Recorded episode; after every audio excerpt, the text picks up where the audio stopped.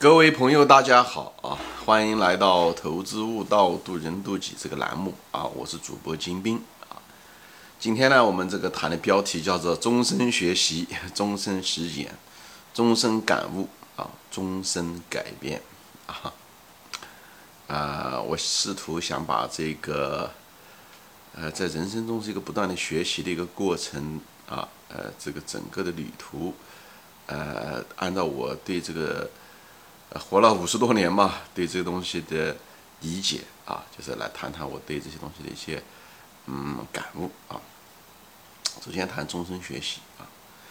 呃，我们都是学生出身啊，呃，当我们生下来的时候，我们就向父母亲学啊，学说话，学这个，学那个，学走路啊，对不对？等我们到了呃以后，对吧？小的时候跟弟兄姐妹学，像姐姐哥哥学啊，这些东西。等到五六岁的时候，啊，上学的时候，啊，向老师学，跟同学也学，啊，你有意无意的都是在学着同学的说话方式啊、思考啊、做事啊，啊，老师学，老师教你很多东西啊，直接的教啊，等等这些东西，就是我们都是学生出身啊，就是我们有意无意的都在这学着，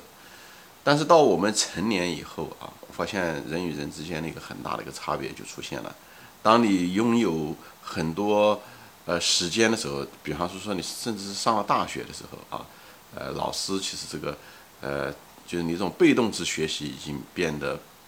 没有那么多了。被动式学习是别人教你，别人跟你说啊，别人让你做作业，别人让你考试，别人跟你说你要得读这个读那个，那个都是被动式学习。这个东西慢慢的减少了啊。这时候的时候，生活中可其实更多的需要你的是一种主动性学习。但遗憾的是，我们在人生中的时候，呃，特。太多的时间在我们早期的时候，比方在五岁到十八岁这个十十二三年的时间，都是在处于一种被动学习的一种状态中，就是别人告诉你学习。所以，我们呢，在我们因为一个人的行为模式啊，其实都是在早年形成的，所以大多数人都养成了一种被动学习。突然之间，别人跟他讲不要那个要他学习的那个人不在了，比方说老师也好。对不对？学校再不学没有那个老师了，呃，教授，大学教授不怎么说，对不对？而且有的人都离开了父母了，所以父母亲也没有那种主动让你学习的那个，那个那个就是强制你学习的老师也好，父母亲都不在的时候，呃，反而很多人就迷失了，他不知道怎么样的处理他那个剩余的大量的自由的时间，他上班下班以后该怎么做啊？对，甚至在大学里面很多大量的空闲时间，他们在怎么做？突然变得很无所适从啊，很多，所以很多人在这时候呢，他的行为模式也发生了一些变化啊。有的人呢，他就是开始主动学习啊，主动，因为既然有那么多大量的时间，老师本来是强迫我学的，有些东西我还不一定想学。突然之间，我有自己的时间，我可以终于可以学一些我想学的东西，而不是仅仅是为了高考了啊。所以少一部分人是这样子的啊，那另外一部分人他在有意无意之中。实际上他就是迷失了，所以无论是在大学里面，呃，就是更多的时间去玩，玩也能学到很多东西啊。其实，呃，有人说过中国一句什么话了，我忘了，就是世间什么东西都是学问啊，这都是的。但是你要用你的心，你才能学到。你如果把你的心封死了，那么虽然你在干同样一件事情，就是通通过打游戏吧，大家都在打游戏，同一个人啊，两个人打同样的游戏，花的都是一个小时。其实，在游戏中得到的东西也不一样啊。除了那种刺激和感觉之外，有的人在那里面可以学到很多东西。悟性高的人，有的人可能是什么也没学到，我学到的非常少。所以，在这个地方，人与人之间的差别，在你很年轻轻的时候，就在那个地方是一个分水岭。你高中毕业的时候，其实是一个分水岭。你在工作的时候更是分水岭啊，因为你工作了以后，呃，大多数有很多时间还是可以支配的，除了你。成了家以后，可能又不行了啊，就是自学的时间更少了。这时候其实对你的自学、主动学习吧，这样说，主动学习，因为自己要求学的能力更高。就是你时间越少，特别是你有家庭、你有孩子的时候，你给自己的时间就越少，所以对你的这种主动学习的那种愿力和那种能力要求更高，对吧？就对你的要求的效率更高。就人与人之间，其实在这时的时候，就会出现很大的一些差别啊。但遗憾的是，大多数人呢，呃，特别是年轻人啊，呃，人性都是这样，就是追求快乐，避免痛苦。哎，学习看上去呢像个痛苦的过程，对不对？你看书，书是文字的啊，或者是你看一段视频，那个视频是一些信息方面，比方教你这个，你要学那个，比方投资啊，对不对？你得学财务分析啊，对不对？要对行业分析啊，这个东西它并不是一个娱乐的，对不对？所以呢，这个东西看上去比较痛苦，所以呢，人性中就是喜欢躲避、逃避痛苦。以后追求快乐，快乐什么？快乐就是娱乐。所以，我们这个世界，当今的世界就是娱乐化更严重啊！特别是这些各种各样的通讯手段、媒体啊，各种各样的形式，抖音等等这些东西，所以让也容易让人进入这个娱乐的误区啊。呃，古人嘛，其实想娱乐的那个需求，但是那个没有人性中想娱乐去，但是没办法得到满足，除非那个村啊，一个唱戏班。一一个月或者是一年，逢年过节或者是节假日，他才到这个村子上来啊，搭个戏台唱一下，而且很可能是有钱人，呃，才有机会呃看到啊，没有钱人可能只能听听声音或者离得远远的看，那也是很少。现在是这娱乐大众化，所以这也是我不知道是好事还是坏事啊，就是娱乐其实是很需要的，呃，因为人的。很多东西一张一弛嘛，你在学习过程中或者压力过程中的时候，你也不能够一直持，对吧？就是保持着一种相对来讲比较紧张和集中的状态，所以你需要松弛，所以娱乐还是很重要。但遗憾的是，我们这个世界因为这个现在的这个通信技术也好，互联网也好，手机也好，导致了什么呢？就是导致了这个娱乐啊，就是变得更加的，呃，就大多数人都是变成那个娱乐的一个动物。啊，这个东西是很可惜的一件事情，呃，很多人就是啊，没得事就放了拿着手机，或者无论是刷抖音也好，或者是整天在电视前面追剧也好，就是这个形式本身并没有什么太大的问题啊。我觉得每个人都应该，对吧？嗯，听听笑话，看看抖音啊，对不对？看看电视啊，这没有问题。但有的人就被这个东西被占有了，就他变成了他的奴隶。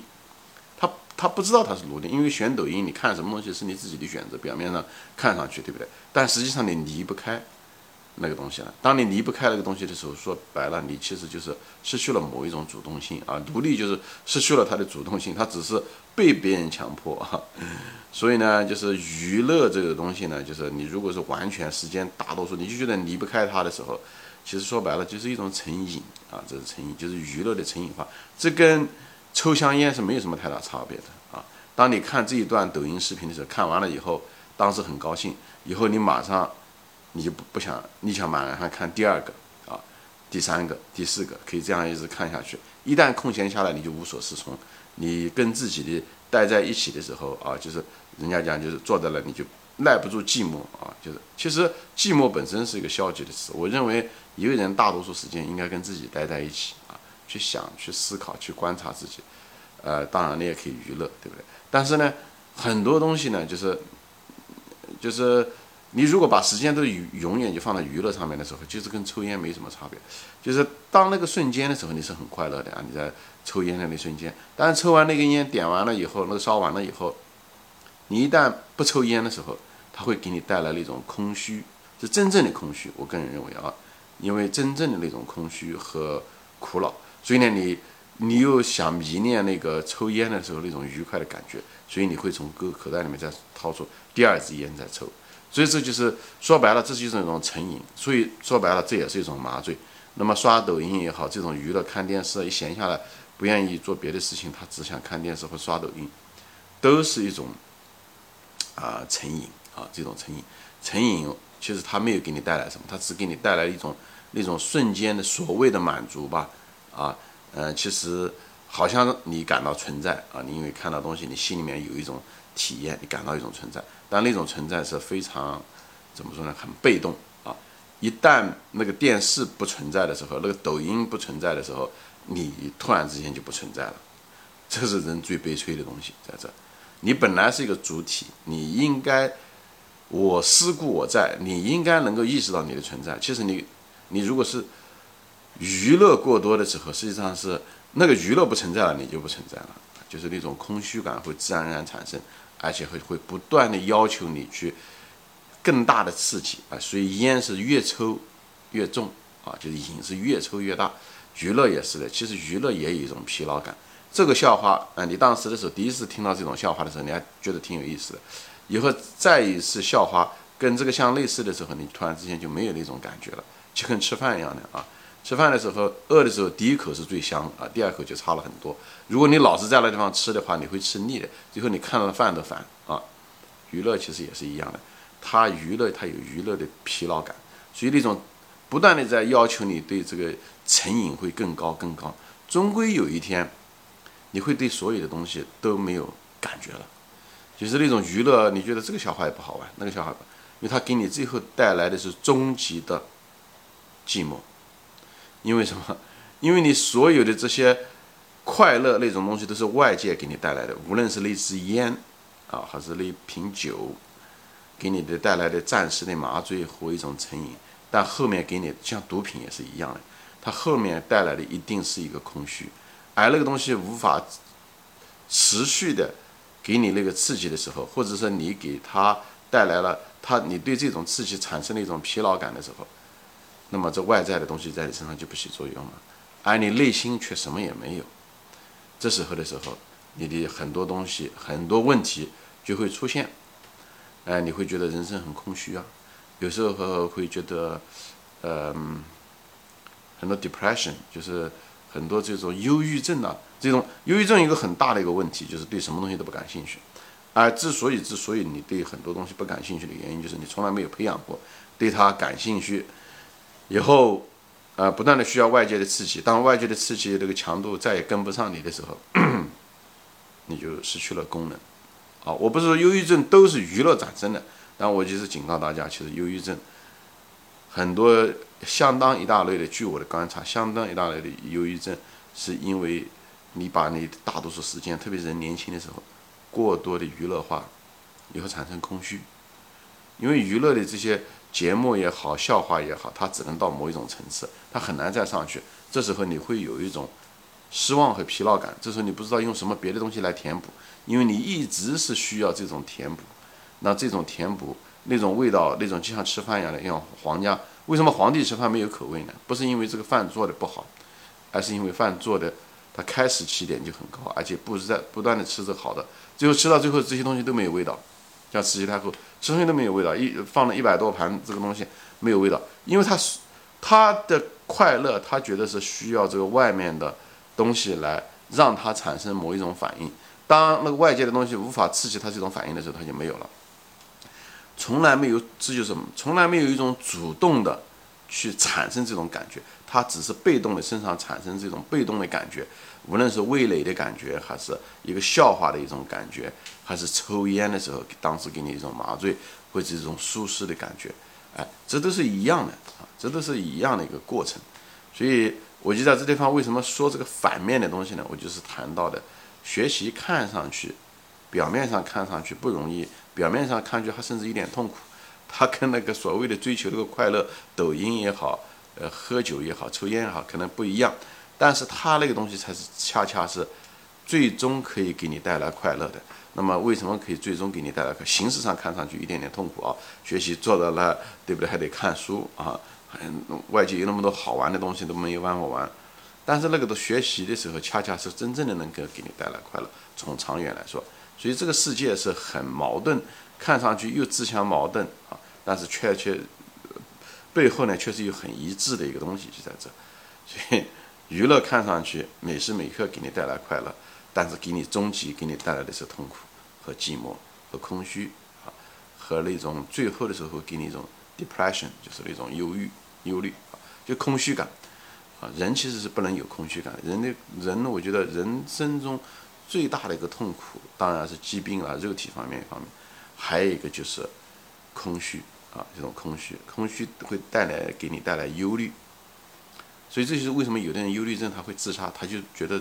这一辈子不想再活了，他觉得没有值得活。这个我觉得是人生中最大的一个失望。就他愿意面对死亡，他愿意迎接死亡，也不愿意待在这个世界上。你说一说这个人内心有多痛苦？所以我就是，但这些东西都是日积月累造成的啊！我不是说忧郁症都是娱乐造成的，但是娱乐化，你如果不断的培养这种娱乐化的时候，呃，它至少会给你带来空虚。空虚的意思就是轻度的。忧虑，很可能跟他也差不多啊，就是轻度的忧虑，就是你觉得这活的没什么意思了，呃，没有什么东西让你感兴趣了，